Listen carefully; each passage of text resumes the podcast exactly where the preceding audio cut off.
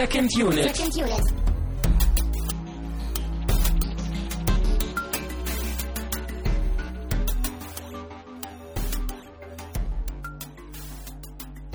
Seid willkommen zu einer neuen Ausgabe von Second Unit, zu einer weiteren Sonderausgabe. Äh, wir knüpfen uns jetzt ein wenig äh, der Alien-Reihe vor, konkret eigentlich äh, dem ersten Alien-Film. Und wenn ich wir sage, dann meine ich mich. Ich bin Christian Steiner und ich meine Tamine Mut. Das war ähm, Hallihallo äh, auf Aliensprache. Ja, du wurdest schon von einem Facehugger befallen und äh, hast schon, brütest schon die Eier in dir aus. Ja, ich hoffe, ich pack die Sendung noch. Aber ähm, noch fühle ich mich wohl. Wäre eigentlich ganz lustig, wenn wir das auf der Aufnahme hätten, wie so das Alien aus deinem Brustkorb rausschießt und hier durch den Raum brennt. Und Oh ja, für euch wäre das bestimmt ganz cool. Ich glaube für mich nicht so ganz, aber naja, was tut man nicht alles für die Hörer, ne? Ja, ich hoffe, wir geben dem Alien jetzt nicht zu viel äh, coole Nährstoffe mit unserem Getränk. Ja, lass uns, ja, ach komm, wir sind schon wieder irgendwie im Kreis gedreht und fangen schon wieder an, äh, vom Thema abzuweichen. Ja, ich habe Durst, deswegen.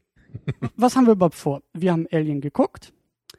Es kommt die Tage Prometheus ins Kino und das ist ein mehr oder weniger Prequel zu Alien. Äh, wir haben ja als, glaube ich, sogar zweite Ausgabe, damals, als wir noch jung waren bei diesem Podcast, haben Oh, wir das- Alien 3 geguckt. Ja, das ist Ewigkeiten her. Bestimmt drei Monate oder vier schon. Ja, ungefähr, ja. Und äh, ja, wir wollten jetzt eigentlich zu Prometheus auch mal wieder ein bisschen was Besonderes machen. Ich bin nicht ganz so gehypt auf den Film. Also ich sehe das nüchterner als jetzt bei Batman oder Spider-Man. Ja, da klinke ich mich ein. Deswegen werden wir uns jetzt auch nicht durch alle vier Filme äh, kämpfen, sondern wir belassen es bei Alien. Wir verweisen auf den dritten Teil, der im Archiv äh, rumliegt bei uns. Und werden irgendwann wahrscheinlich auch mal die anderen beiden noch gucken, aber nicht, Ja. nicht unbedingt jetzt. Und vor allen Dingen sind die, sind die Parallelen wohl auch direkt zwischen Alien und Prometheus. Also die anderen Teile Klar. sollen da wohl gar nicht so äh, relevant sein. Aber ja, wenn ihr uns das erste Mal vielleicht irgendwie hört, das tun wir in der nächsten Stunde. Wir reden über diesen Film und wir reden vorher eigentlich immer noch über ein Getränk, was Oh, wir. endlich. Ja, du, du, du geierst schon drauf. Genau, äh, wir reden über ein Getränk, weil zu einem guten Film gehört irgendwie ein gutes Getränk. Wie ich jetzt schon äh, das total spannend gemacht habe, was wir jetzt gleich unglaublich Ungewöhnliches trinken werden, oder? Äh, wir trinken vor allen Dingen etwas unglaublich Klassisches, Ja. weil wir haben einen klassischen Film geguckt und trinken etwas Klassisches, nämlich Coca-Cola. Ja, vielleicht kennt's ja einer, äh, der ein oder andere von euch. Also ich habe es sogar schon mal probiert. Ich, wollte gerade äh, sagen, vielleicht schon mal gerne. davon gehört irgendwo. Mhm. Jetzt ist gerade Olympia, da wird das, glaube ich, auch irgendwie den Sportlern zum Trinken gegeben. Habe Mhm. ich irgendwie immer so gehört. So steht irgendwie so auf diesen Bannern und dann. Ach, deswegen können die so schnell laufen. Ich glaube ja. Und weil die bei McDonalds die ganze Zeit essen. Der größte McDonalds-Burgerladen der Welt steht irgendwie im Olympischen Dorf. Naja, viele Kohlenhydrate, ne? Ist ja gut für die Sportler. Mhm. Da habe ich auch schon in einem anderen Podcast Spekulationen gehört, warum das Ding da steht und wo sie sich dann irgendwie auch gefragt haben, wie bezahlen die Sportler das denn? Also müssen sie das von ihrem Geld bezahlen oder zeigen die, dass sie Sportler sind und kriegen dann die Burger umsonst? Oder Hm. Naja. Das wäre mal interessant zu wissen. alle schweifen schon wieder ab, denn wir wollen Coca-Cola trinken und wir wollen über Alien reden. Also lass uns langsam mal anstoßen hier. Ja, kriegst du die auf? Äh, ja, ich habe vor allen Dingen im Vorfeld diese schöne, schöne Glasflasche gekauft. Oder Glasflaschen.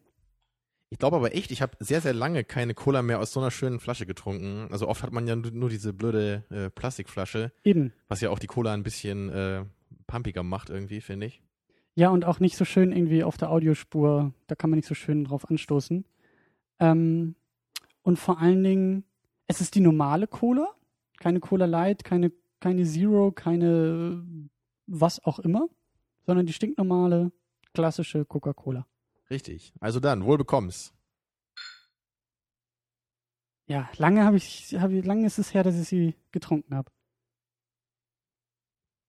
Oh, also ich muss wirklich sagen, diese Glasflasche, die ist für mich ein Bonuspunkt. Mhm. Also für mich schmeckt die Cola wirklich besser, wenn das aus, äh, wenn die aus so einer Flasche kommt. Das sehe ich genauso. Und sie ist wie immer unglaublich süß und vor allen Dingen bin ich die auch gar nicht mehr so sehr gewohnt. Ich trinke ja, also wenn ich trinke mittlerweile ganz, ganz selten Cola, aber wenn denn eher Fritz Cola oder Afri Cola mit mehr Koffein und ein bisschen bitteren Geschmack. Ja, das stimmt. Und ich gönne mir dann auch meistens eher meine Dr. Pepper äh, in verschiedenen Ausführungen. Mhm. Also das eigentlich, eigentlich passt das wieder sehr gut heute zu dem Film, weil ja auch das, also zu, für, mich, äh, äh, zumindest für mich ist das so ein Film, den ich schon sehr lange kenne, äh, aber jetzt auch nicht so oft immer gesehen habe. Also es, es erweckt irgendwie Erinnerungen an, an die Kindheit, an früher. Und vor allen Dingen ist das irgendwie auch ähm, so die Cola, die Coca-Cola ist ja auch so, so was Grundlegendes. So diese ganzen anderen Dinge, die danach kamen, Fritz Cola Ja, und Dr. Es ist Pepper eigentlich, und es so. ist sowas wie, wie Brot, ne? So ein, so ein Grundnahrungsmittel.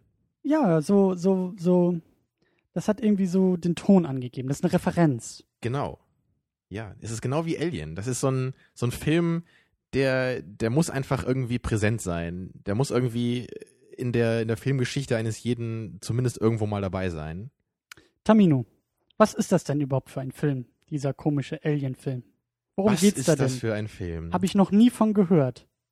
Ja, wie erkläre ich das, das denn am besten? Ja, es geht um eine Raumschiff-Crew, die durchs Weltall kreist und dann ein Notsignal empfängt und diesem Notsignal nachgeht und dadurch sich dann ein Alien an Bord holt. Unabsichtlicherweise, Mhm. was dann da für eine Menge äh, Unheil sorgt. Das hast du sehr schön zusammengefasst. Der Film ist von 1979. Tja, Der ist älter als wir. um einiges sogar. Ja. Äh, zwei Jahre nach Star Wars, was Mhm. vielleicht auch ganz, ganz äh, interessant und wichtig ist.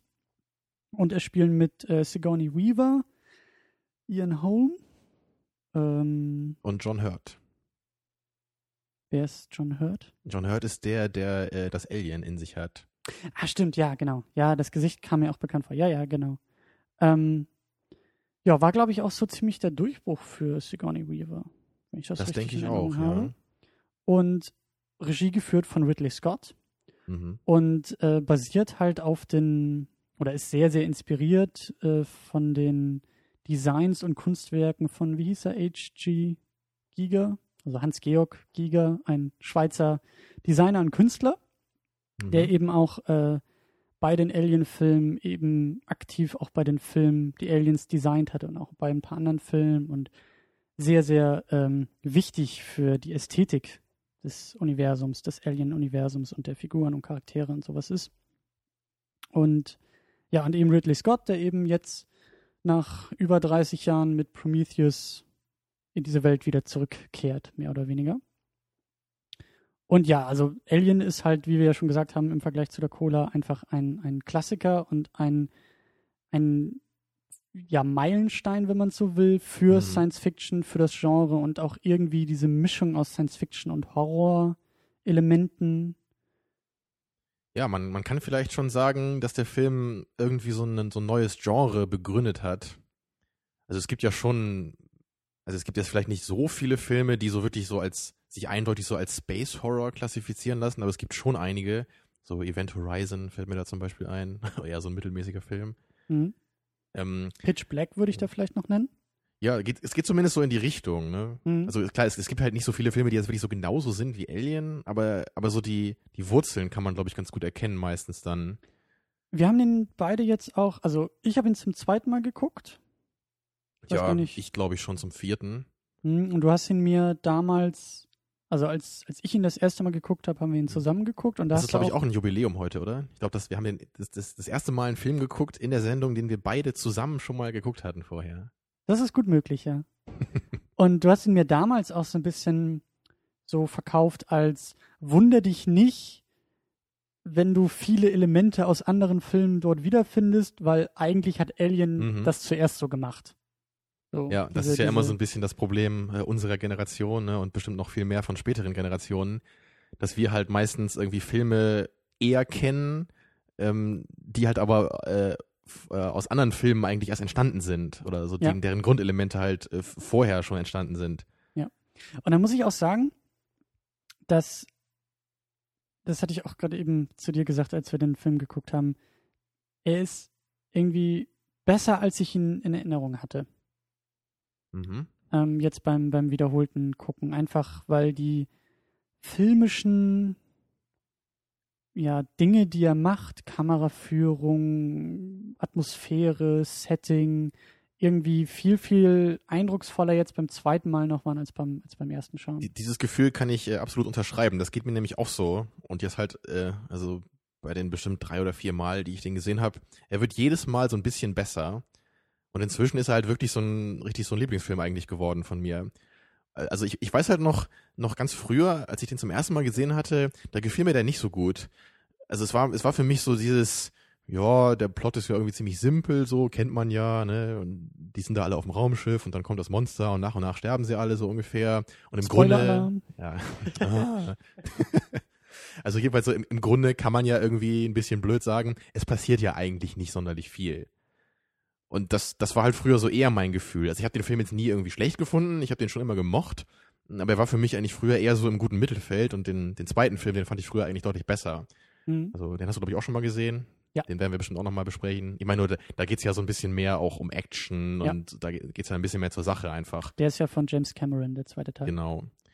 Und aber jedenfalls so über die Jahre habe ich halt den ersten Alien immer mehr zu schätzen gelernt. Eben genau, wie du sagst, weil man jetzt einfach auch, äh, wenn man älter wird, einfach mehr Filme kennt und so diese filmischen Qualitäten, die er einfach hat, einfach viel mehr zu schätzen weiß inzwischen. Gerade was halt irgendwie so die, diese, diese Einstellungen angeht. Es gibt halt viele sehr schöne Kamerafahrten in diesen engen Räumen mit dem Raumschiff.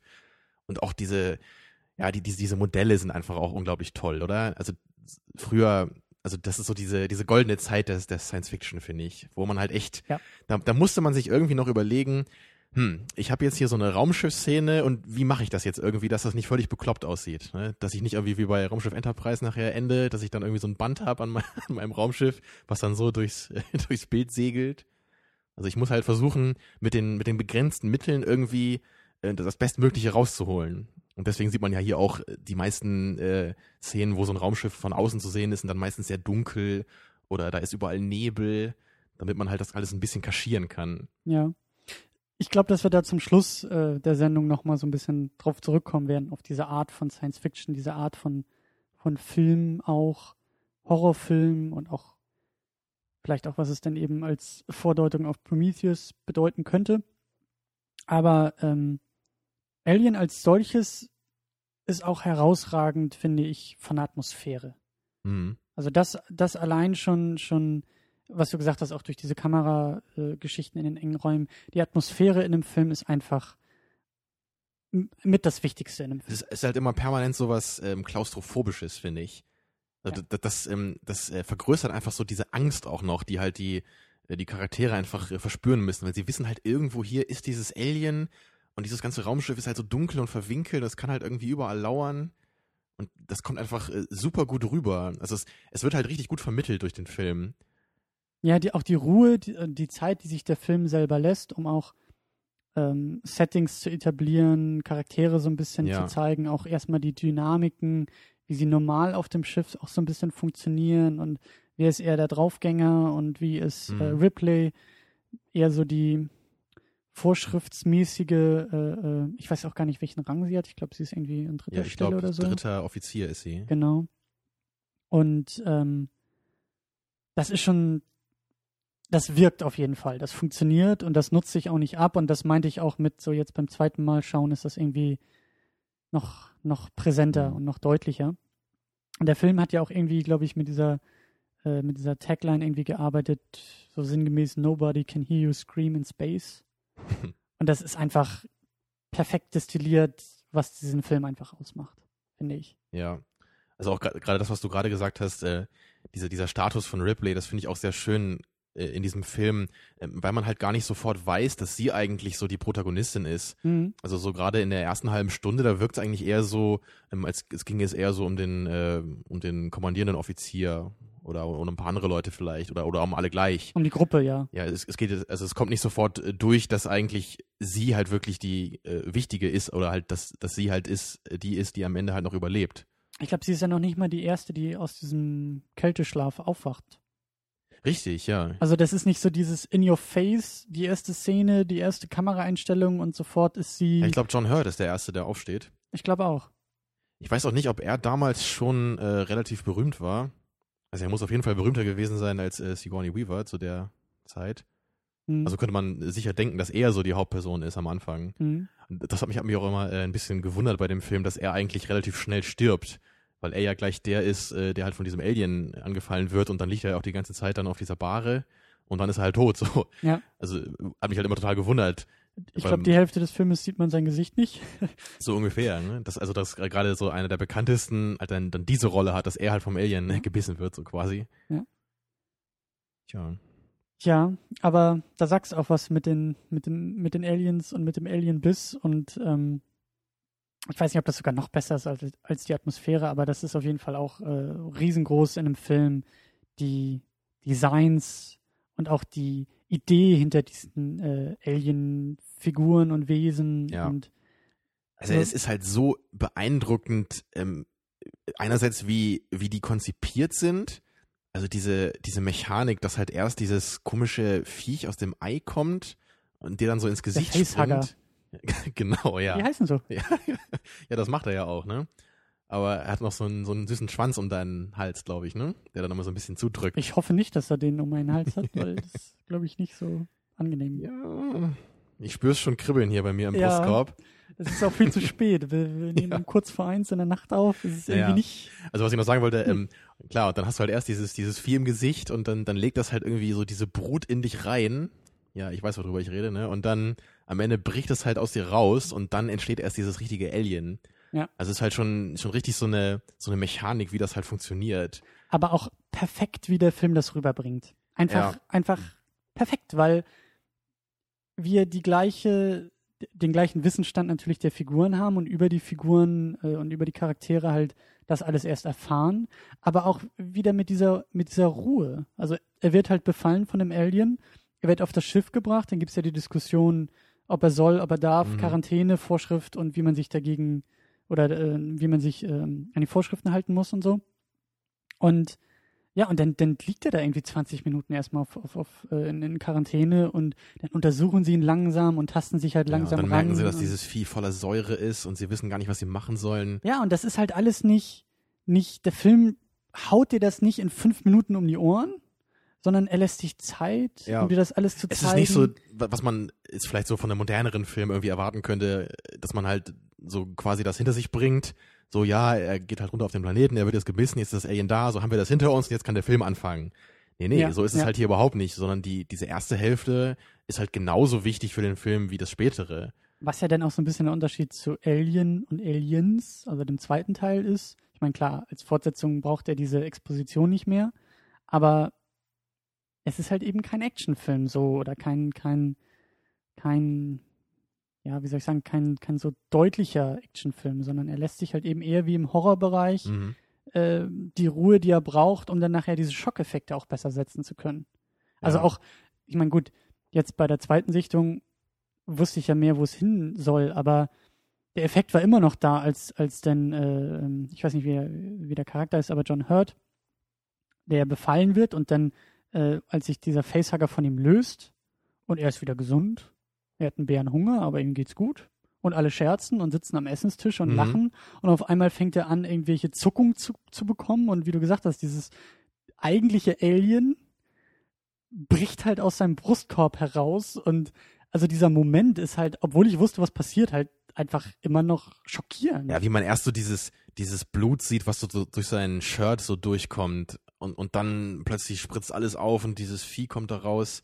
Und auch was ich eben noch sagen wollte, also dieses, dieses Design, auch dieser, auch dieser kleinen Viecher, also nicht nur des großen Aliens später, sondern auch dieser, ja, diese, diesem Facehugger da und, und dieses äh, kleine Alien, was dann aus ihm rausbricht, das sieht einfach so irre aus. Also es wirkt halt wirklich, ähm, also so richtig bedrohlich einfach, obwohl es ja nur so ein kleines Gummiviech ist. Mhm. Aber es hat halt so eine, so eine widerliche, bösartige Ausstrahlung einfach. Ja. Und das finde ich so beeindruckend, dass man das halt auch damals schon so gut machen konnte. Und es sieht einfach viel, viel besser aus, als wenn das irgendwie animiert gewesen wäre.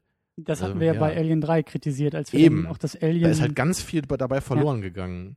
aber auch, auch was du meintest, das Design der Aliens, was halt auf so einem, auf so einer Metaebene noch, noch, noch viel gruseliger einfach ist. Überhaupt erstmal diese Vorstellung von diesem Facehugger, der dir im Gesicht klebt, der nur dafür da Mhm. ist, um diese Eier in dich hineinzulegen und der dabei, wie du gesagt hast, mit diesem, mit diesem Schwanz auch noch um den Hals geschlungen ist und dann, wie wir auch sehen, dieses, dieses kein Blut hat, sondern diese Säure. Also, das ist auf so vielen Ebenen irgendwie auch auf dieser, auf, auf, ja, wie soll ich sagen, auf dieser mentalen Ebene auch schon grausam. Ab, unabhängig jetzt von dieser schrecklichen Szene, wie das, wie das Baby denn aus dem Brustkorb springt oder so, sondern einfach genauso wie es irgendwie die Charaktere im Film verunsichert in diesem bedrängten Setting von Raumschiff und wir können nirgendwo hin und ähm, ja, wir haben, wir haben Angst, wir fürchten uns davor. Genauso finde ich, hat das bei mir irgendwie auch gewirkt. Ja.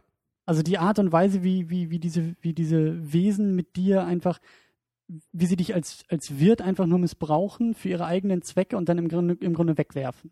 So. Das degradiert den Menschen einfach so als Mhm. überlegenes Wesen äh, im, im, im Tierreich äh, einfach nur zu so, zu so einer Puppe irgendwie. Ja. Und das finde ich, weißt du, das, das ist immer noch, es wirkt immer noch mehr als einfach nur dieser billige Schockeffekt von, oh, da reißt irgendwas Ja, irgendwie genau in den. Kopf ab. da, das ist so toll einfach an diesem, an diesem Film. Weil halt einfach nicht nur äh, das, was wir sehen, irgendwie so einen Einfluss auf uns hat, sondern auch das, was wir uns halt selber noch mehr überlegen dazu. Also man, man überlegt sich ja gleich, oh mein Gott, wie wäre das, wenn ich so ein Vieh dann irgendwie an mir hätte oder, oder wenn du irgendwie spürst, dass in dir sowas ist. Das ist halt noch, viel- noch viel äh, gruseliger irgendwie, als wenn du dir einfach vorstellst, dass du jetzt irgendwie von so einem Vieh zerfetzt wirst. Das ist halt auch nicht gerade eine tolle Vorstellung. Aber wenn du halt dir vorstellst, wie das irgendwie so in dir drin so, so rumkrabbelt und dann irgendwann irgendwie aus dir rausbricht, ja, also viel widerlicher geht's halt eigentlich nicht mehr. Also da, da denke ich zum Beispiel auch an diese eine Szene bei Matrix, wo sie ihm diese kleine, dieses Viech da in den Bauchnabel setzen. Ne? Da Das ist ja auch auch richtig widerlich. Aber also das ist halt wirklich, wirklich beeindruckend einfach an, an diesem Film, dass er halt wirklich so, es halt wirklich versteht, äh, eine Stimmung zu erzeugen in dem Zuschauer. Dass er nicht einfach nur ähm, so das zeigt, was er zeigen will, um eine Geschichte zu erzählen, sondern dass er halt irgendwie auch noch auf so einer anderen Ebene halt operiert. Genauso wie mit diesem klaustrophobischen. Dass er halt durch die, durch diese Bildsprache halt richtig in uns so, so, äh, ja, Emotionen und Stimmung erzeugt. Eben diese bedrohlichen Gefühle. Mhm. Und auch, ähm, was ja in dieser, in dieser Mechanik von die Eier werden in dich hineingelegt und das äh, ausgeschlüpfte Wesen bricht aus dir heraus. Ähm, der Film spielt ja auch ganz viel irgendwie mit dieser Muttermetapher. Oder mit Ja. diesem Mutterbild oder mit, dem, mit der Beziehung von Mutter und Kind. Der zweite Teil auch und auf einer anderen Ebene, aber auch schon der erste Teil jetzt. Also wir haben ja schon diese Andeutung, dass er irgendwie das Mutterschiff oder diese, diese Firma, die sie ja, die dieses Schiff ja geschickt hat, die Besatzung, äh, heißt Mother. Also sie kommunizieren ja immer mit Mother, wenn sie irgendwie neue äh, äh, Anweisungen haben wollen. Meinst du, das ist diese Firma? Also ich habe das immer so verstanden, dass der Computer so heißt auf dem Raumschiff. Ja, oder der kommt, auf jeden Fall ist, ist, wird Mother irgendwie zur Kommunikation gebraucht. Das ist ja schon mal auf jeden Fall da. Mhm. Dann eben diese, diese Parallel von, naja, du bist halt irgendwie für die Alien-Mutter und trägst halt deren Eier aus. Äh, dann eben Ripley als, als weibliche Protagonistin. Also und da, darauf wird ja dann im zweiten Teil noch, noch viel mehr irgendwie äh, ähm, eingegangen auf diese Ebene. Ja, im dritten wird das ja dann auch noch weitergeführt, wenn ich mich jetzt richtig erinnere. Da ging es doch auch irgendwie darum, äh, endet der nicht sogar damit, dass, äh, dass äh, Ripley irgendwie so ein, so ein Alien in sich hat? War das nicht ganz am Ende so beim dritten Teil? Ich muss sagen, dass ich den relativ erfolgreich irgendwie ausgeblendet habe. Also ich glaube, das war so. Oder dass sie, dass sie halt irgendwie stirbt und dass sie dann aber trotzdem noch dieses Alien in ihr finden und sie dann irgendwie mitnehmen oder so. Und im vierten wird sie ja doch, glaube ich, irgendwie wieder geklont. Genau. Also den vierten kennen wir ja beide noch nicht, aber ich habe mal gehört, dass das irgendwie so sein soll. Klingt unglaublich vielversprechend. Ja. Aber ja, also wie gesagt, ich finde ich finde diese Dynamik oder diese, diese Metapher oder die, diese, diese, dieses Spiel damit finde ich eigentlich auch sehr schön, weil das irgendwie auch nicht, nicht unbedingt etwas ist, genauso wie Ripley als Protagonistin, als Heldin, etwas, was man eigentlich gerade 79 irgendwie in so einem in so einem Action-Science-Fiction-Film erwartet hat. Ja. So. Das ist schon irgendwie, das habe ich glaube ich auch damals bei Alien 3 gesagt, dass ich das eigentlich sehr schön finde, dass sie so eine starke Charakterin, ein starker Charakter ist, der eben auch nicht irgendwie das kleine Püppchen ist, was beschützt werden muss, das wird so ein bisschen angedeutet und das macht den Film, den ersten auch, auch eigentlich so gut. Das wird so ein bisschen am Anfang so angedeutet, weil sie ist ja auch nur dritte Offizierin, wie, du meintest, und hat eigentlich nicht viel zu sagen, Mhm. ist aber die einzige von vornherein, die irgendwie einen Plan hat oder zumindest Ja. irgendwie einen Überblick hat. Und es gibt ja noch diese, diese andere Frau, also diesen anderen weiblichen Charakter, Ja. und, und sie ist ja das genaue Gegenteil von ihr, Ja. was halt auch sehr schön funktioniert, dass, dass wir quasi so das genaue Gegenteil von ihr jetzt halt nochmal sehen in dieser Form. Da gibt's auch eine Schlüsselszene, wo, glaube ich, wo sie dann, glaube ich, nur noch zu viert an Bord sind. Ich glaube nämlich, weil, weil, weil der Captain nämlich drauf geht. Mhm. Und dann sitzen sie irgendwie zu viert in einem Raum und diese andere äh, weibliche Figur ist Nerven aufgelöst und äh, bricht halb zusammen und heult und, und will eigentlich nur weg. Und Ripley sitzt ihr direkt gegenüber und sagt, nein, wir machen das so und wir machen das so und wir machen das so. Und hat halt den Plan und hat den Überblick und ist eigentlich Ja, sie behält die Ruhe als ihr. einzige. Sie lässt Ja. sich halt nicht von dieser, von dieser Panik und von dieser Angst so überwältigen. Und vor allen Dingen, wenn man es mal so auch nimmt, äh, sie ist diejenige, die sich an, an die Vorschriften halten wollte. Sie wollte eigentlich äh, den, den, den äh, John Hurt gar nicht mehr an Bord holen. ja. So, wenn, ne? Also da deutet sich, deuten sich schon so ein paar Sachen an am Anfang. Ja, also das zeigt einfach, dass sie halt eigentlich permanent so immer rational bleibt und sich halt einfach nicht überwältigen lässt von irgendwelchen äh, Aspekten, Genau. sondern sie halt, die bleibt halt immer so ihrem, ihrem Verstand treu und ihrer Linie. Aber sie ist halt auch, wie gesagt, sie ist nicht irgendwie das Püppchen oder irgendwie die Prinzessin, die gerettet werden muss, sondern sie ist diejenige, Mhm. die Ärsche tritt und auch wunderbar, dass Alien am Ende dann los wird und, und das finde ich halt einfach gut. Das finde ich gut, Ja. dass wir so eine starke Frau in einem Film haben, in einem Genre und in einem Setting, wo man es eigentlich gar nicht erwartet. Ja, das ist sicher auch einer der Punkte, die den Film einfach noch ein bisschen äh, revolutionärer machen einfach. Nicht nur, dass er dieses äh, Space-Horror-Genre irgendwie begründet hat, sondern dass er halt auch zum ersten Mal halt wirklich so eine richtige, starke, weibliche Heldin in so einem Actionfilm einfach hat. Und ich glaube, das hatten wir auch schon bei Alien 3 gesagt, dass das eigentlich eine Sache ist, die viel zu wenig irgendwie eingesetzt wird oder viel zu wenig ähm, Ja, vorkommt. Keiner weiß warum, aber irgendwie traut sich anscheinend heutzutage äh, keiner mehr so richtig, das nochmal zu machen. Ja, aber da sind wir eigentlich schon, schon fast dran vorbei, aber ich würde gerne noch diesen, diesen Space Jockey erwähnen. Dieses, Ah, du meinst, äh, als sie auf den Planeten runterfliegen, Genau. Also gleich am Anfang, sie kriegen ja ein Notrufsignal von, von kriegen sie eins oder wie war das? Ja, Oder sie, sie- kriegen nur die sie- Anweisung, glaube Sie, ich. nee, ich glaube, sie empfangen doch irgend so ein Notsignal und sie können das erst gar nicht richtig zuordnen. Sie wissen ja auch gar nicht, ob das menschlich ist. Und, und dann gehen sie dem ja nach und dann, dann landen sie ja da. Also vermutlich ist es ja von diesem Raumschiff gekommen, was da abgestürzt ist. Was wir dann ja wahrscheinlich ja. bei Prometheus auch äh, wiedersehen werden. Genau. Und da sitzt halt eben dieser, dieser Space Jockey, also so, so wird, wurde er irgendwie auch intern bei der Filmproduktion genannt, also dieses Alien-Wesen, dieses riesengroße, in diesem Apparat, in diesem Gerät, wo es irgendwie drin Mhm. sitzt. Und genau, und da landet dann ja die Crew und inspiziert das Ganze und da deuten sich dann ja auch schon diese, diese aufgebrochenen äh, äh, Brustkörbe an Ja. und dass da irgendwie was ist. Ich weiß noch, ganz früher habe ich das gar nicht verstanden, dass das äh, so, eine, so eine andere Alienrasse ist. Ich dachte halt erst, dass das halt so das, das Raumschiff von diesen Aliens gewesen wäre. Das ging mir genauso, aber das soll wohl irgendwie bei Prometheus äh, zumindest vorkommen. Also es ist zumindest im Mhm. Trailer irgendwie da und ich glaube, dass das auch eher so der Anknüpfpunkt sein soll für das, was in Prometheus irgendwie erzählt wird, weil es soll ja kein direktes Prequel sein und es gibt nichts von, von Ripley oder von irgendwelchen Mhm. ja, Figuren, die irgendwie vorkommen oder so. Also du meinst, diese, diese andere Alienrasse wird da einen größeren Stellenwert haben?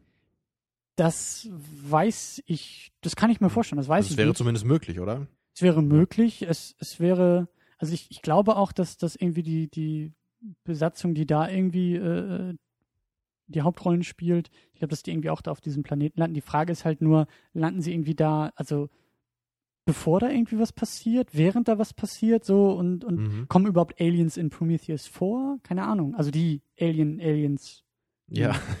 Xenomorphs, die wir gesehen haben jetzt in dem Film. Ja, es bleibt abzuwarten.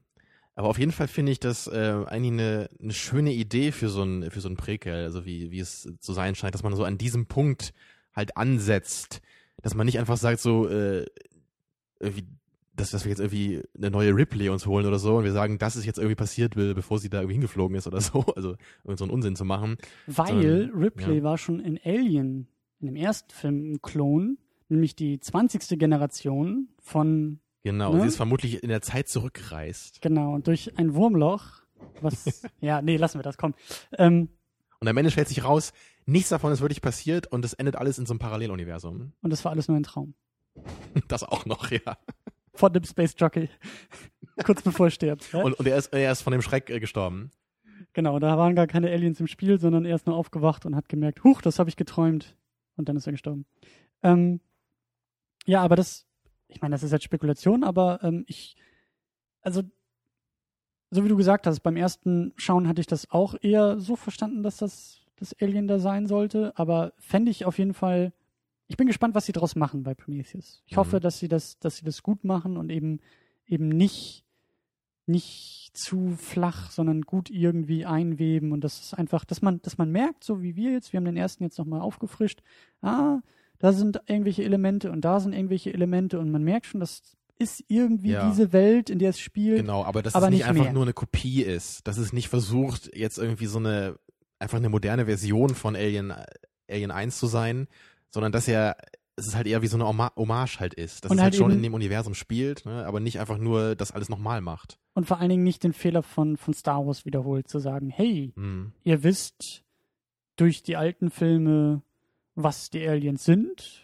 Und jetzt verraten wir euch, wo sie herkommen und was sie sind und, und, und äh, wie sie sich entwickelt haben und äh, beantworten alle Fragen, die es gibt, sondern, also, ne, sondern deuten vielleicht ein paar neue Fragen an. Aber das ist äh, eigentlich sehr interessant, dass du das gerade so sagst, äh, weil das, das geht mir halt oft so bei, bei so Präquels, ähm, dass man halt anscheinend versucht, äh, da in der Weise ranzugehen, ähm, einfach nur irgendwelche Fragen zu klären oder zu sagen, ja, es ist so passiert und, und das ist jetzt so und so passiert und ach so und deswegen war das dann später so und so. Aber warum muss man das immer so machen? Wieso kann man nicht einfach in diesem Universum einfach vielleicht so ein bisschen eine andere Richtung erkunden? Also sowas würde ich mir halt viel eher wünschen, als immer nur zu sagen, ach so, damals war das also so und so. Und so waren sie als Kinder oder also so diese Ja, Art. ja. Also ich brauche das halt oft gar nicht. Ich will gar nicht immer unbedingt wissen, wie das jetzt alles genau angefangen hat. Also es muss halt nicht sein.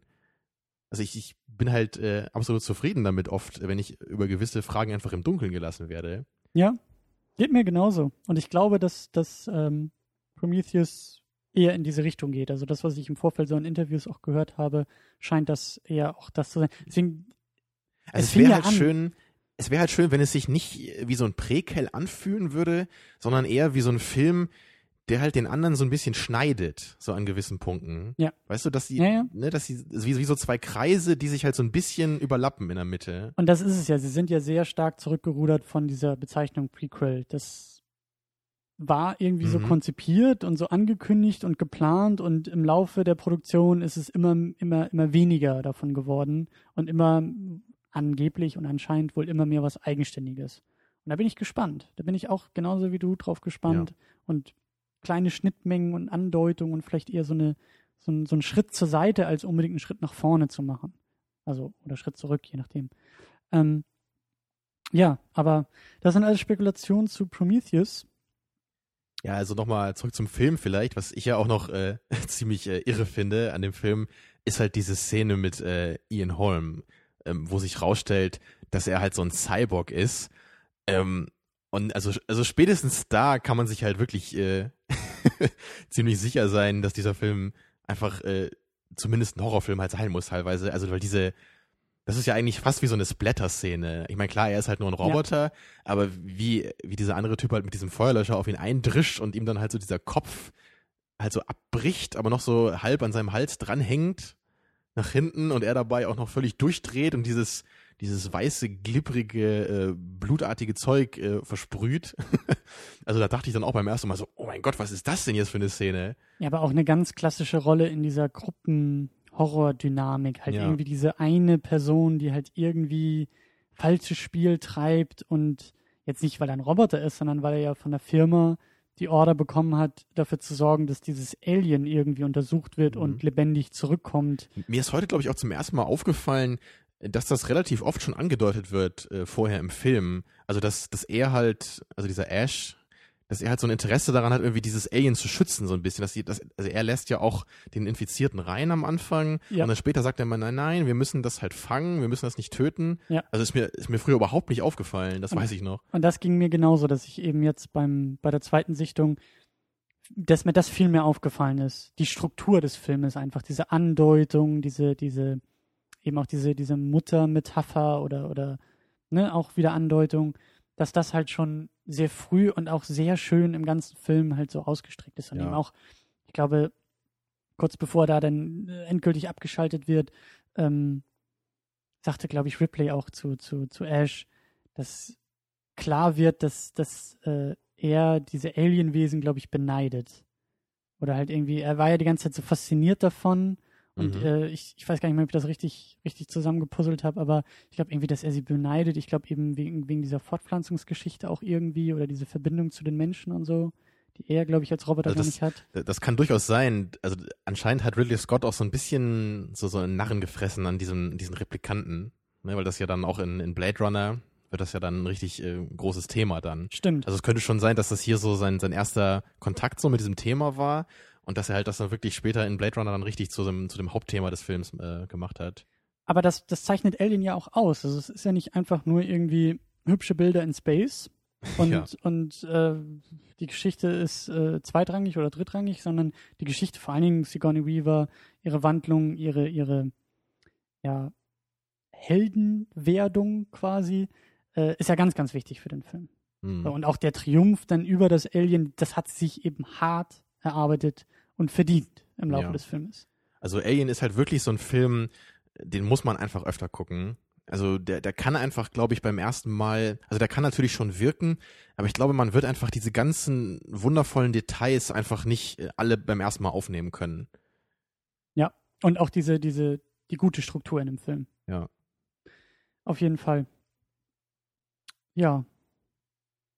Aber nicht nur die Struktur ist oder auch die, die Charaktere sind, sind halt herausragend, sondern was du ja ganz am Anfang schon erwähnt hast, auch diese Art von Science Fiction, von Horror, ähm, diese, ja, dies, das Düstere, was sich auch so ein bisschen bei Star Wars gezeigt hat, das Benutzte, das Dreckige der Sets und der Raumschiffe. Das war ja richtig so, so, so ein revolutionärer Umgang mit diesem Science-Fiction-Thema. Also vorher gab es ja immer nur äh, im, im Science-Fiction-Bereich diese, diese Vision von der Zukunft, dass da halt alles, alles sauber ist und durchstrukturiert. Also gerade wenn man da halt an Raumschiff Enterprise denkt, so an diese alten. Oder 2001. Genau. Also dass man halt wirklich, man, man stellt sich die Zukunft immer so vor, äh, dass halt alles, alles unglaublich modern ist und alles unglaublich sauber ist auf diesen Raumschiffen und ganz modern funktioniert. Und dann halt Star, haben halt Star Wars und Alien so ein bisschen damit aufgeräumt und halt so eine Mhm. andere Form von, von so einer Science-Fiction-Vision einfach geliefert. Und allein dafür äh, bin ich diesen Film halt schon so unglaublich dankbar, dass sie halt wirklich ähm, diese, diese dystopische Zukunftsvision, dass sie die halt stark gemacht haben, weil mir die einfach auch viel, viel besser gefällt als diese andere. Als dieses optimistische, Ja, also, also, also ich meine, klar, es kann natürlich auch da tolle Filme geben, aber einfach so dieser Ansatz, dass man halt, dass man halt sich eher überlegt, in der Zukunft, da, da geht irgendwie alles kaputt. So, es, es wird, es wird dreckig, es, es gibt ganz viele neue Probleme, mit denen umgegangen werden muss. Also das scheint mir halt irgendwie auch realistischer zu sein, als halt äh, zu überlegen, so in 300 Jahren, da ist die Menschheit halt äh, super toll, so wie halt bei, wie halt bei Star Trek, so es gibt kein Geld mehr und alle arbeiten nur für den äh, Fortschritt der Menschheit, so. Es ist halt irgendwie so ein bisschen unglaubwürdig, finde ich. naiv auch. ja, genau. Hm? Was halt nicht heißt, dass halt aus so einer Prämisse kein guter Film entstehen kann. Es ist halt dann nur nicht immer unbedingt der glaubwürdigste Film. Hm? Ähm, ich nehme da, glaube ich, eher ein bisschen die andere, andere Seite und andere Position ein. Also ja, Star Wars und auch Alien, dieses Benutzte, das Dreckige. Ich meine, Star Wars ist ja auch noch relativ optimistisch, so gesehen. Ne? Das ist ja, ist ja eher ein Märchen, hat ja auch Klar. eher zauberhafte Elemente irgendwie drin. Und Alien ist auch durch dieses Horrorszenario, also, gesagt also bei Star. Wars sind es äh, zum Beispiel ähm, sehr deutlich die Raumschiffe, aber ne, das, also dieser Ansatz, dass halt diese Raumschiffe halt auch so alte Schrottmühlen sind. Das gab es ja vorher auch nicht, sondern vorher war immer Ja, das ja. große, tolle Raumschiff, was alles kann und super perfekt ist. Ja, ja. Und damit hat Star Wars halt richtig aufgeräumt dann. Aber ähm, ich weiß nicht, also ich mag 2001, sehr gerne. Ich glaube, den, den mag ich auch Mhm. immer mehr. Den müssen wir auch irgendwann mal gucken. Oder Ja. mal wieder gucken. ähm, weil ich mag bei 2001 und eigentlich auch bei Star Trek diese einfach auch diese Zukunftsvision, was bei Alien so ein bisschen mit reinspielt. Mehr würde ich sagen, irgendwie auch, auch als bei Star Wars, weil Star Wars ja eben eher so, so ein bisschen rausfällt. Es ist ja eigentlich Es ist ja schon einer fast langen Fantasy Zeit irgendwie so, auch. genau. Ne? aber ich mag einfach, ich mag irgendwie, und das ist auch diese Zeit, das sind so die 60er, 70er Jahre irgendwie, wo auch einfach diese Zukunftsvisionen angestellt wurden in Form von Science- Science-Fiction-Filmen. Und eben nicht, nicht dieses, ja, wir machen jetzt irgendwie groß Bombast-Action und die Laser schießen und bla, sondern irgendwie auch so dieses, was wir auch gesagt haben, so, wie funktioniert das eigentlich? Wie, wie kann man sich sowas vorstellen? 2001 hat es ja großartig gemacht mit, wie sieht irgendwie eine Space Station aus oder wie, wie reisen wir durchs All eines Tages und wie benutzen wir Computer und was sind überhaupt Computer? Das waren damals ja noch riesengroße Schränke Ja. mit Lochkarten und sowas. Ja, da, da kann man richtig äh, noch, noch spüren, aus welcher Zeit diese Filme einfach kommen, weil halt gerade so zu der Zeit, wo ähm, Computer langsam aufkamen und so, so die Mondlandung gerade stattgefunden hatte, das, das Aber- war so diese Aufbruchsstimmung, glaube ich, so in der Menschheit, die Ja, sich halt dann aber- auch so ein bisschen da zeigt, einfach in solchen Filmen. Genau, und, und vor allen Dingen diese, also 2001 und Star Trek, haben auch einfach so eine Faszination immer behalten, weil ich immer so ein bisschen auch das Gefühl habe, dass wir so als Menschheit und in der Forschung das als Leitbeispiel, als leuchtendes Beispiel irgendwie auch nehmen, zu sagen, das ist ein Idealzustand, auf den wir uns irgendwie auch versuchen hinzubewegen. Ja, da, da Also- denke ich gerade, es gibt auch, also diese, diese ganze Star Trek Crew, die alte, die hat auch mal irgendwie so eine, so eine Ehrenauszeichnung bekommen, weil sie halt irgendwie so ein tolles Vorbild sei für die junge Generation der neuen Wissenschaftler. ja, aber, aber auch so, so Fand ich auch ziemlich niedlich. einfach so, so die technischen Errungenschaften. Also nur so, nur so als kleines Beispiel, und das ist auch, das hat gar nicht jetzt so viel direkt mit, mit Alien zu tun, aber die Türen bei Star Trek, die sich halt einfach automatisch öffnen. Die haben wir heutzutage in jedem Supermarkt. In den 60ern noch nicht so sehr. Die, die, die äh, Taschencomputer, die sie mit sich rumschleppen, diese Tricoder oder wie sie heißen, Mhm. äh, mit denen sie kommunizieren. Das sind unsere Smartphones, unsere iPhones, Ach, die wir in der meinst die Tasche äh, haben. Kommunikatoren. Genau. Die Tricorder sind diese Dinger zum Scannen. Ach so. Ja gut, da, da kommen wir auch noch hin. Mhm. So, und das, das meine ich halt. Oder halt die, die iPads, die wir mit, mit uns rumschleppen. Oder die, die, ja, ebenso wie bei 2001, diese, diese, diese Vision von, wenn wir eines Tages wie mit einem Flugzeug reisen, warum können wir nicht auch eines Tages mit einem, mit einem, mit einer Rakete reisen? So. Und es gibt Ja. die ersten zivilen Programme, die versuchen, genau das alles möglich zu machen. Und das meine ich halt mit so einer, mit so einer ähm, Vision, die halt Jahrzehnte vor der Realisierung da war und die, glaube ich, einfach diese Realisierung mit beeinflusst und beeinflusst hat. Ja. ja, wobei Und- ja bei 2001 dann sogar im gleichen Zug halt noch diese, diese äh, Kritik oder, oder Warnung so mitschwingt. Eben dieses, wenn man Ja, dem, dem Computer zu viel Macht Ja, na, überlässt. ja, ne? natürlich, klar.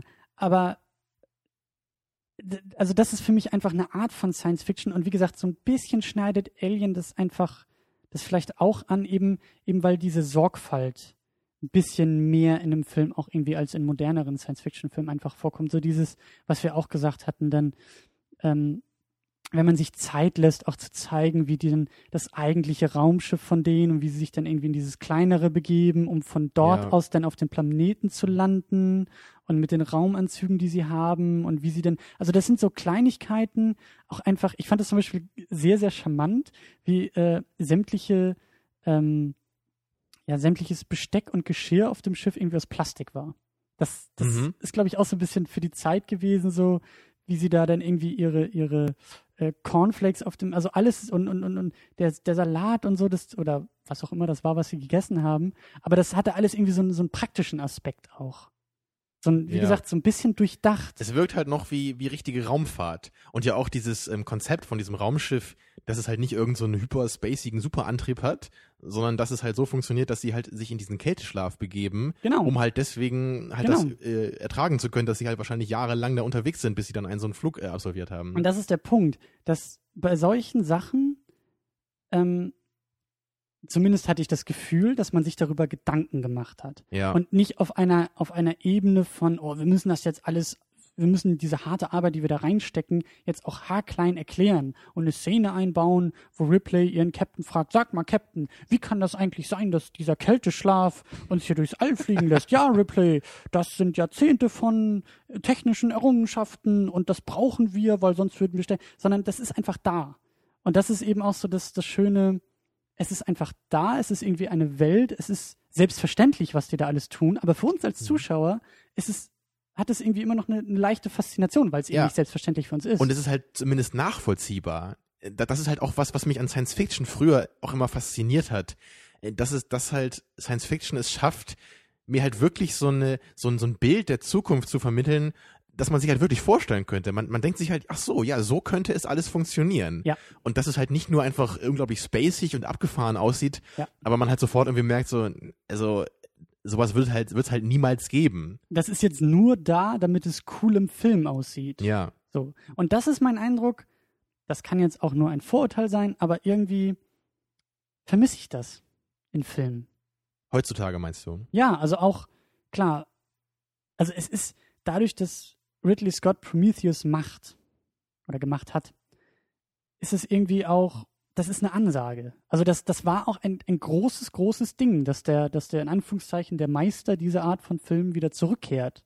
Mhm. Und irgendwie auch in der Zwischenzeit nicht so viel nachgekommen ist also von das, anderen. Also, also gerade auch was, was Ridley Scott angeht, finde ich das ja auch so, äh, so, so merkwürdig eigentlich, dass er halt nach Alien und Blade Runner, die ja beide unglaublich erfolgreich waren und ja wirklich große Meilensteine des Kinos sind, also dass er danach halt nie wieder irgendeinen so Film gemacht hat, der in diese Richtung geht. Das kann ich schon verstehen. Also ich, gut, es kann natürlich sein, dass er halt dann wirklich so weise war und sich halt sagt, dabei belasse ich es und ich will jetzt nicht irgendwie in die Mittelmäßigkeit abdriften. Ähm, aber es ist natürlich schon irgendwie bemerkenswert, ähm, weil ja, also es passiert ja nicht so oft. Normalerweise, wenn irgendwie, also denk gerade an George Lucas, der hat sich auch nicht gesagt, diese drei Filme, die bleiben jetzt hier für die Ewigkeit und ich lasse das jetzt ruhen. Also ich meine halt, Ridley Scott hat halt, äh, wie ich finde, danach ziemlich mittelmäßige Filme gemacht. Und also ich glaube, nach Blade Runner gibt es keinen Film von Ridley Scott, den ich wirklich unglaublich toll finde. Also, weiß ich, so Filme wie Black Hawk Down oder, oder Tricks, den ich halt gerade gesehen habe vor ein paar Tagen. Äh, das sind einfach keine äh, großen Meilensteine oder so. Die kannst du dir vielleicht mal angucken, aber hast auch nichts verpasst, wenn du die nicht gesehen hast. Mhm. Und halt gerade jetzt, dass er halt dann wirklich ja, über 30 Jahre später jetzt sich doch nochmal diesem Genre wieder zuwendet. Also es ist auf jeden Fall ein gefährliches Unterfangen. Und ich, also ich hoffe halt wirklich, dass es nicht scheitert. Also das ist, also der, der Film hat ja anscheinend auch ganz akzeptable Kritiken bekommen. Mhm. Aber ich fände es halt wirklich, wirklich traurig, wenn der Film halt dann irgendwie so eine Enttäuschung würde. Es wäre halt so ein bisschen Klar. schade, weil man, man, man will halt die, die großen Meister irgendwie nicht scheitern sehen. So Natürlich. Wie, man will halt nicht noch einen George Lucas bekommen. Weil, also gut, ich meine, George Lucas, ich glaube, niemand kann tiefer sinken als er inzwischen. Das ist so ein schöner Satz, da, da könnten wir eigentlich T-Shirts mitdrucken. So, man will keinen zweiten George Lucas haben. Ja. Aber das stimmt, auf jeden Fall. Aber unabhängig auch von, von, von Prometheus als solches, finde ich es halt irgendwie merkwürdig, dass wir, also mir fällt zum Beispiel jetzt einfach Moon ein. Den hast du noch nicht geguckt.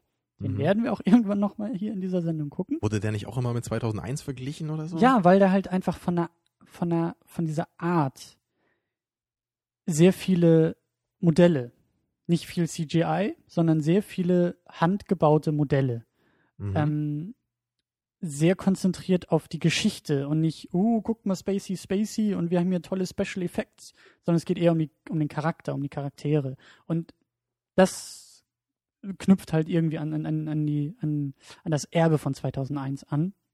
Und das meine ich ja eben auch bei Alien, das ist da ja irgendwie auch der Fall. Aber es, ich finde es halt nur so verwunderlich, dass zumindest mir jetzt spontan auch nicht mehr in die Richtung einfällt einfach von Filmen, wo man sagt, so alle paar Jahre, jetzt natürlich nicht immer das Gleiche und immer irgendeine Fortsetzung oder so, aber alle paar Jahre diese Art von Science Fiction zu bekommen. Diese, diese Art von, das ist eine, ein, ein wohl überlegtes filmisches Universum mhm. geschaffen mit sehr viel durchdachten, ja, Bauwerken und, und, und Technik, die benutzt wurde und benutzt wird, ohne irgendwie, weißt du, so wie bei, ich, mir, mir fällt da irgendwie Avatar zum Beispiel ein. Avatar ist auch irgendwie Science Fiction, aber Avatar war für mich irgendwie so, also der Film, die Geschichte war einfach platt, Unobtainium. Ja. Und, und Oh vielleicht auch einfach durch diese 3D-Scheiße ähm, ist er mir irgendwie im Gedächtnis geblieben, als guck mal, was wir dir ins Gesicht werfen können. Ja, und das war auch, genau das. das. Das, war auch so dieses Ding von, Oh, ein riesiger Vogel. Mann, der sieht fast echt aus. ja, aber auch, aber auch, wenn du es aus Science-Fiction-Perspektive betrachtest, so diese Szenen da irgendwie in diesem, was war das da, in einem, in einem Hauptquartier oder diese Firma, die da halt irgendwie war, das sah alles so nach Clicky Bunty aus. Und ja, dann haben wir so hier, die, ja, die machen da irgendwas und die haben da alle irgendwelche Displays. ja, und ja. die sind 3D und da machen wir Bewegung und schieben was hin und her und Minority Es ist halt keine richtige Science-Fiction-Vision. Es ist halt irgendwie das, was wir heute machen, nur halt in aufgepeppt so. Es ist halt nicht irgendwie eine neue Mechanik dabei. Ja, oder auch einfach nicht so subtil wie bei Alien, zu sagen, Ja klar, das, das, gibt auch es, noch. das ist so, sondern hier, wir schmeißen dir ins Gesicht, was wir uns überlegt haben und du merkst dabei, wir haben uns da eigentlich gar nichts überlegt, sondern wir zeigen dir hier nur Clicky Bunty und das meine ich, also das, das finde ich halt schade, dass Science Fiction irgendwie heutzutage eher so aussieht, anstatt so wie bei Alien und bei 2001 und bei, wie gesagt, vielleicht noch jetzt eher Moon, was ja auch eher Geheimtipp ist und, und, und Low Budget war und so. Also zumindest ist halt das normale Science-Fiction immer dieses, ja, dieses äh, kreischbunte oder einfach nur dieses, da, da, was halt beeindruckend aussehen will. Und es gibt halt wenige Filme, die halt mal so ein bisschen davon abweichen. Und vor allen Dingen eben auch dieses Argument von zeigt mir bitte Modelle. Baut Mhm. mir bitte Raumschiffe und fangt die gut mit Kamerafahrten ein und überlegt euch da was ordentliches, ans, anstatt mir irgendwie wie bei Star Wars zehn Minuten lang irgendeinen Mist ins Gesicht zu schmeißen zu wollen und 50.000 Asteroiden, die explodieren. Also was halt, was halt einfach das große Problem an diesem CGI-Kram ist, ähm, es ist einfach, es sieht einfach nicht echt aus. Und wenn halt irgendwelche Leute sagen, es sieht irgendwie besser aus als irgendwelche Modelle, dann sage ich einfach, nein, das stimmt nicht. Man sieht halt immer, dass das animiert ist. Und ich finde halt auch, äh, wenn, wenn ich mir Star Wars Episode 4 angucke, das sieht heutzutage einfach noch gut aus. Und wenn das 1977 gut aussah mit Modellen, dann wird das ja wohl heute überhaupt kein Problem sein, das halt wirklich richtig gut aussehen zu lassen mit Modellen. Also wieso macht das keiner? Ist das halt so viel billiger, jetzt irgendwie das alles zu animieren? Oder also es sieht halt einfach alles nur künstlich aus. Es hat kein Vermutlich. Herz. Und vor allen Dingen, es fehlt dieses Movie-Making-Magic dahinter. Ja. Halt zu wissen, Ja. zu sehen oder das, oder irgendwie im Hinterkopf zu wissen, so wie bei, bei 2001 und bei Alien, du wusstest einfach, okay, da gab es die Computer noch nicht. Das heißt, alles, Sie was mussten ich sich sehe, was überlegen, ja. Oder, Genau. oder denk hier an, du hast mir doch vorhin dieses schöne Video gezeigt von Herr der Ringe kurz, wo, Ja. wo, wo es darum ging, äh, wie machen, wie, wie drehen wir eine Szene mit Gandalf und Frodo? Weil Frodo muss halt kleiner sein als Gandalf und natürlich ist der echte Größenunterschied da nicht ausreichend. Ja. Also überlegen Sie sich da irgendwelche komischen Konstruktionen, äh, wie die Kamera aus so einem Drehgestell ist und dass man das dann irgendwie perspektivisch so filmt, dass die halt wirklich unterschiedlich groß aussehen auf dem Bild, ohne da irgendwie computertechnisch da irgendwas dran zu verändern. Ja. Und das ist einfach so unglaublich sympathisch und es sieht am Ende einfach auch besser aus. Das ist ja auch das, das, das große äh, Ding eigentlich an dieser ganzen Debatte. Also wenn halt die CGI-Effekte wirklich besser aussehen würden als das normale, dann würde ich mich ja nicht beschweren. Äh, aber es ist ja einfach nicht so. Die sehen halt einfach anders aus und halt immer irgendwie künstlich und äh, hingeschindet so. ich finde das so schön, wie das hier irgendwie zum Grumpy Old Man Podcast wird und wir sind, wir sind noch keine 25. Ja, wir sind die beiden alten Typen von der Muppet Show hier. Ja, aber wir sind nicht so alt. Also, Ja, ja wir sind Ähm, verloren in dieser Michael Bay-Gesellschaft. Ja, nee, aber da muss ich aber zur Verteidigung auch tatsächlich Avatar wieder heranziehen. Denn ich finde, Avatar, also die CGI bei Avatar ist besonders bei den, bei den äh, Navi. Also ich, das, das war für mich der erste und einzige Film, wo ich es geglaubt habe. Wo ich Du vergessen geglaubt, habe dass die, irgendwann. Dass die echt wären? Nein, ich habe einfach irgendwann nicht mehr dieses, dieses kleine Ding im Hinterkopf, was, was mich immer piekst dann beim Film und sagt, das ist gerade sehr künstlich. Und irgendwie ist das Licht nicht Gut, richtig. Und Klar, da- das stimmt Ne, schon. also Avatar ich- ist dann natürlich schon eine Hausnummer. Also gerade was halt die Landschaft angeht, sieht das ja auch wirklich toll aus da. Ja. Aber es war für mich trotzdem nie so dieses Gefühl, ähm, dass das halt echt ist. Also es, es sah halt nicht, klar, es sah halt nicht so aus wie so, so offensichtlich animiert. vielleicht, vielleicht Aber- funktioniert das da hm. einfach auch, weil das etwas Unnatürliches ist. Eben, Ein unnatürlicher man ist ja wie aus einem Planet, anderen ein- Planeten, ne? genau. es ist alles, alles fremdartig und Genau. ein bisschen fantasyhaft. Aber ich, ich glaube halt nicht, dass man wirklich sowas in so einen ganz normalen Film jetzt irgendwie hineinprojizieren könnte. Man würde halt immer noch total sehen, dass das da rausfällt und halt ein ganz so ein Fremdkörper ist einfach. Ja, weil du es halt ja auch irgendwie immer weißt. Ne? Wenn du Benjamin Button guckst, dann guckst du auch ein bisschen deutlicher manchmal auf das Gesicht von Brad Pitt, um zu gucken, ja, siehst du jetzt gerade, ist das jetzt gerade Maske, siehst du Special Effects? Also ich denke halt einfach, dass unsere CGI-Effekte so, so teuer und äh, ja, weit entwickelt die sind, dass sie einfach noch nicht gut genug sind, ähm, um halt Modelle und, und Masken wirklich zu ersetzen. Also das ist einfach meine Meinung. Also zumindest im Science-Fiction-Bereich. Also es gibt Bereiche, wenn hier Amazing mhm. Spider-Man oder so die Kampfszenen, äh, das muss dann meistens, also nicht also, alles, klar. aber einiges gehört auch aus ich dem mein, Computer. Ich meine, gut, manche ja. Szenen, da hat man halt die Alternative, ich mache es mit CGI oder ich mache es gar nicht. Äh, also ich bin ja auch nicht jemand, der das jetzt kategorial ablehnt. Ja. Aber ich bin halt ja. jemand, der es halt ablehnt, wenn es halt eine tolle, schöne Alternative gegeben hätte. Eben durch Modelle, mit, mit ein bisschen Kreativität von Seiten der Filmemachern. Und ich glaube einfach heutzutage, man, man lehnt sich einfach zu sehr zurück. Man überlegt sich schon, während man sich den Film ausdenkt, ja klar, das machen wir dann später im Computer und dann ist die Sache gegessen. Ohne sich zu überlegen, hm, wenn ich es ein bisschen umschreibe, vielleicht können wir das dann auch wirklich machen. Wir ja. müssen nicht jede Szene vom Bluescreen drehen. Ja. Aber das ist leider nicht mehr so der, der Zahn Und das meine ich ja, das ist einfach viel, viel schöner. Ähm, also das ist dann auch mein persönlicher Geschmack. Das darf dann auch manchmal vielleicht ein bisschen zu sehr nach Gummi aussehen, so wie auch bei Alien. So ein paar Momente, ein paar Szenen, wo wir auch gesagt haben, der Schnitt von Ian Holm als äh, geköpfter Roboter, mhm. äh, als sie diesen, diesen, diesen Kopf von ihm dann wieder anschließen und dieser harte Schnitt halt ist von, da ist es irgendwie nur so ein, so ein Gummikopf und dann harter Schnitt und jetzt ist es Ian Holm. Ja. So, das hat man gesehen, aber das ist, also das verzeihe ich eher tatsächlich. Also da, da ist für mich dieses, äh, also das glaube ich dann immer noch eher als eben diese CGI-Geschichte. Ja. Und das wird wahrscheinlich dann auch sehr interessant, wie das bei Prometheus gelöst ist, weil der Film ist hm. von 2011, 2012. Äh, da sind die modernen Mittel einfach da und da wird man, denke ich mal, auch den Computer angeschmissen haben. Aber die Frage ist, wie, wo, ob man es sieht und in welchem Bereich und ob man das Skript irgendwie auch ohne Computer hat schreiben können. Also. Ja, das ist eigentlich, das ist eine schöne Formulierung, ja. Das Skript sollte halt auch nicht so wirken, als hätte es ein Computer geschrieben. Als genau. wäre es so das 0815-Ding. Ja, mein Gott. Was haben wir alles? Ach oh Gott. Ich habe das Gefühl, wir haben mal wieder irgendwie eine Stunde voll gemacht, aber fast gar nicht über den Film geredet.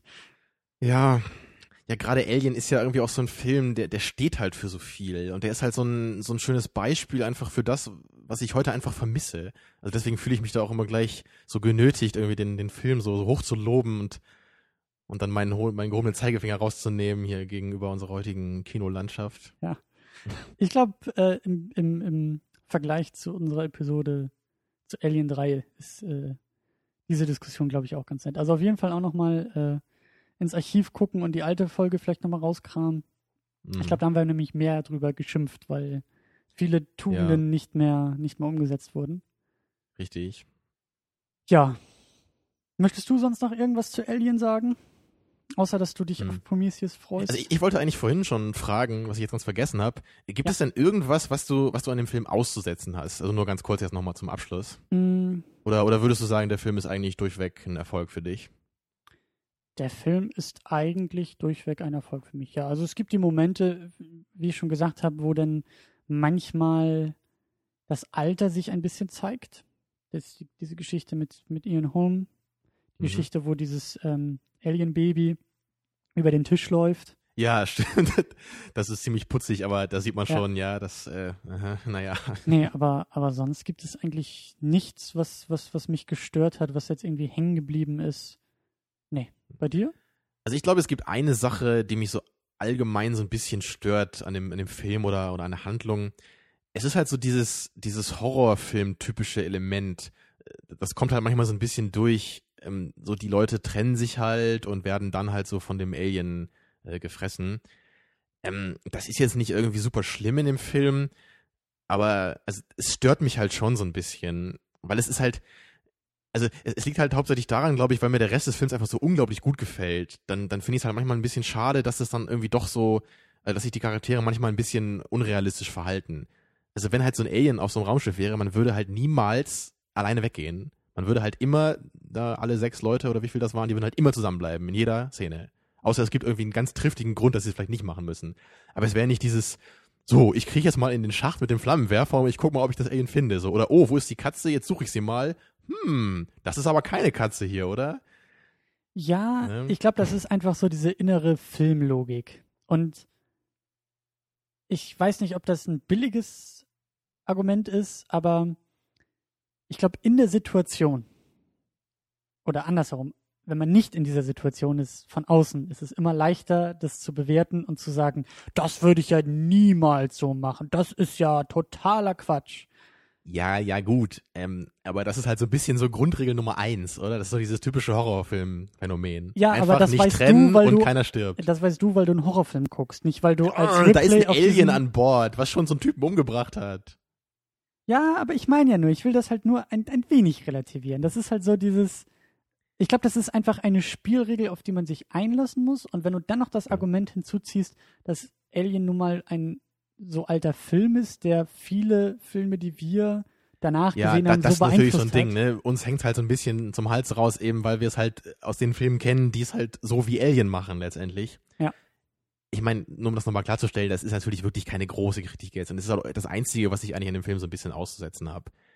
Aber ähm, ich habe halt nur das Gefühl, da ist halt nicht so das Optimum rausgeholt worden. Da hätte man sich vielleicht noch ein bisschen was Kreativeres überlegen können. Dass man vielleicht auf dem Schiff irgendwas hätte machen müssen oder so. Und dass es vielleicht irgendwie zumindest Gründe gibt, warum sie sich irgendwie trennen müssen. Dass sie irgendwie an verschiedenen Orten gleichzeitig irgendwas einstellen müssen oder reparieren müssen. Also hätte man sich ja irgendwas überlegen können, weißt du? Nicht einfach nur diese, Ja, ja. dieses, die Katze ist weg und jetzt suche ich sie mal kurz. Wartet mal kurz hier. weißt du? Ja, ja, ja. Aber Ja. wenn ich das richtig höre, ähm, abschließend eine Bewertung für den Film. Ähm, du bist ein bisschen enttäuscht, bisschen mittelmäßig, Daumen eher nach unten. Mhm. Sehe Spricht da das richtig? Alien aus dir gerade? Bist du angesteckt worden von mir? Nee, ich glaube, das ist die Uhrzeit einfach nur die Müdigkeit. Also nee, klar. Alien kriegt halt ähm, so beide Daumen nach oben und der eine Daumen ist äh, für, also von, von dem Filmfreund einfach, Mhm. so aus filmhistorischer Perspektive und der andere Daumen ist einfach als irgendjemand, als Otto-Normalverbraucher, gut, der vielleicht ein bisschen Geschmack hat, was Filme angeht, aber für mich ist der Film halt äh, gleichermaßen unterhaltsam, bewegend, ähm, wie auch einfach interessant als ähm, Stück der Filmgeschichte. Und das gibt's eigentlich gar nicht so oft, glaube ich, dass für mich äh, beides so, so gleich äh, überwiegt. Äh, nee, Moment, nicht überwiegt. Wie sagt man? aufwiegt, sich gegenseitig ja, aufwiegt. oder dass es gleichbedeutend ist. Also Ja. sowohl der, der Status des Films als auch das, was er mir einfach gibt beim Anschauen. Ja, das stimmt schon. Also, ähm, mir fällt jetzt gerade kein konkretes Beispiel ein, aber es gibt ja diese Klassiker, die sind irgendwie Klassiker, aber haben so ihren, ihren Kern, also der, der Kern ist nicht mehr da. Der Klassikerstatus ist da, Mhm. aber der Film selbst, da würde ich vielleicht Top Gun erwähnen. Ist mir auch Sagen, gerade kurz durch den Kopf So, gegangen. ja. damals war der, glaube ich, einfach anders als Mhm. heute. Also für mich ist es halt auch ein bisschen 2001. Ich weiß, du magst ihn noch lieber als ich. Ich mag den Film auch sehr gerne. Ähm, aber für mich ist auch der Film zumindest nicht, nicht völlig perfekt gealtert. Er hat halt für mich auch ein paar Längen und ich mag ihn auch sehr gerne. Also du brauchst mich hier nicht böse angucken. Das Es ist ja nur- Alien, was dich anguckt. Also er ist halt für mich nicht sowas wie, wie halt Alien oder zum Beispiel auch die alten Star Wars Filme. Die sind für mich halt auch nicht gealtert in dem Sinne. Die kann ich immer noch genauso genießen wie früher. Ja. Und ja, ich ja. kann aber dabei trotzdem so ihren, ihren Status auch äh, voll respektieren. Also bei 2001 ist es halt zumindest, äh, also da, da ist es mehr bei mir, dass ich den Film respektiere, als dass ich ihn wirklich ähm, so einfach äh, genieße, während ich ihn gucke. Ja, ja. Also vielleicht kannst du es zumindest ein bisschen nachvollziehen. Und vor allen Dingen will ich jetzt keine Ja. Diskussion mit dir über 2001 anfangen. Denn ja, das, müssen werden wir, noch den, den. Film musst du mir nämlich erklären, wenn wir den dann nochmal gucken. Vielleicht mag ich ihn dann auch lieber, wenn ich das Ende verstehe. Ich weiß nicht.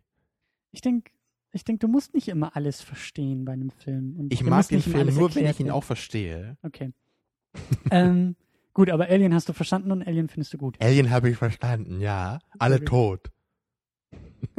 Fast alle, bis auf die Katze alle. und Ripley. Die Katze hat auch überlebt, ne? Stimmt. Ich, ich habe mal irgendwie, ich glaube, die Katze ist, ist die einzige, der einzige Charakter, der neben Ripley, glaube ich, in allen vier Teilen vorkommt. Oh. Wieder Hm. was gelernt. Ähm, ja, aber geht mir genauso. Alien ist, ist, ein, ist ein sehr guter Film, auch äh, filmhistorisch wichtig und das zeigt sich auch, aber eben, wie gesagt, der Kern, der Film selbst, die Geschichte, das ist alles immer noch sehr, sehr, ja, modern und sehr, sehr äh, schaubar und da muss Mhm. man nicht irgendwie sagen, ja, für damals. Und da muss man nicht über viele Dinge irgendwie hinwegsehen oder tolerieren, die, die Ja. abgesehen eben von vielleicht so ein paar Kleinigkeiten in der Technik. Aber dafür hat er eben äh, auch in der Technik in anderen Punkten einfach sehr, sehr große Stärken. Und ähm, ja, ich bin gespannt auf Prometheus. Tja, das bin ich auch. Und auch, ähm, wie du eben angedeutet hattest, ich, ich wünsche mir halt auch, dass der Film halt auch so ein bisschen so aussieht wie Alien einfach. Klar, er soll ihn nicht kopieren, aber man, man soll irgendwie merken, dass diese Filme irgendwie zusammengehören. Zumindest so ein bisschen. Hm? Es soll halt nicht einfach wie, wie so ein völlig neuer Film aussehen, aber wir wissen halt, dass es irgendwie auch um Alien geht. Also es soll sich halt auch so anfühlen wie ein Alien-Film. Mhm. Und Das ist natürlich, ja, das ist natürlich eine hohe Erwartung. Ich hoffe, das äh, kann der Film auch halten. Das werden wir ja sehen, wenn wir im Kino sitzen und direkt danach eine Sendung machen. Mhm. Viel Ja, gibt's dann- eigentlich nicht mehr zu sagen. Die Müdigkeit kommt immer mehr durch bei mir, trotz Cola. Ja, wir haben das Alien nicht mehr aus mir rausbrechen hören.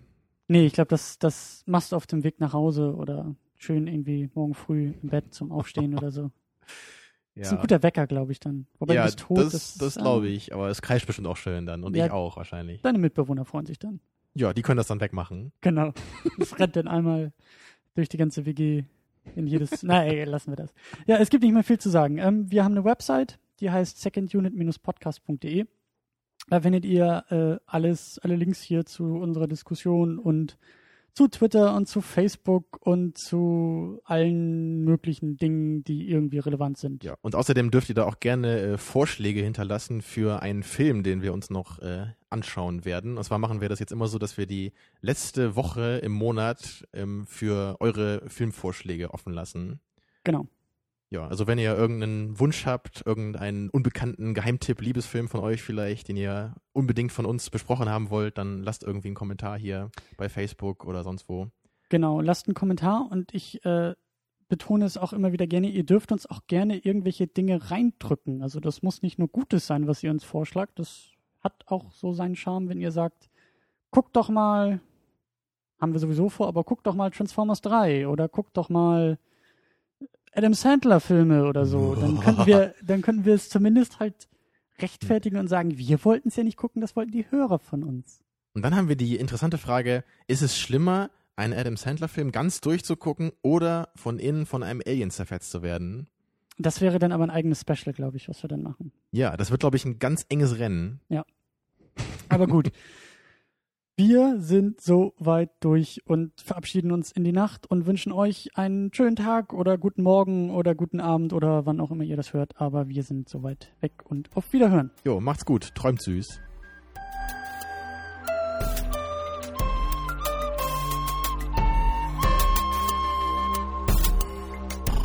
Second unit. Second unit.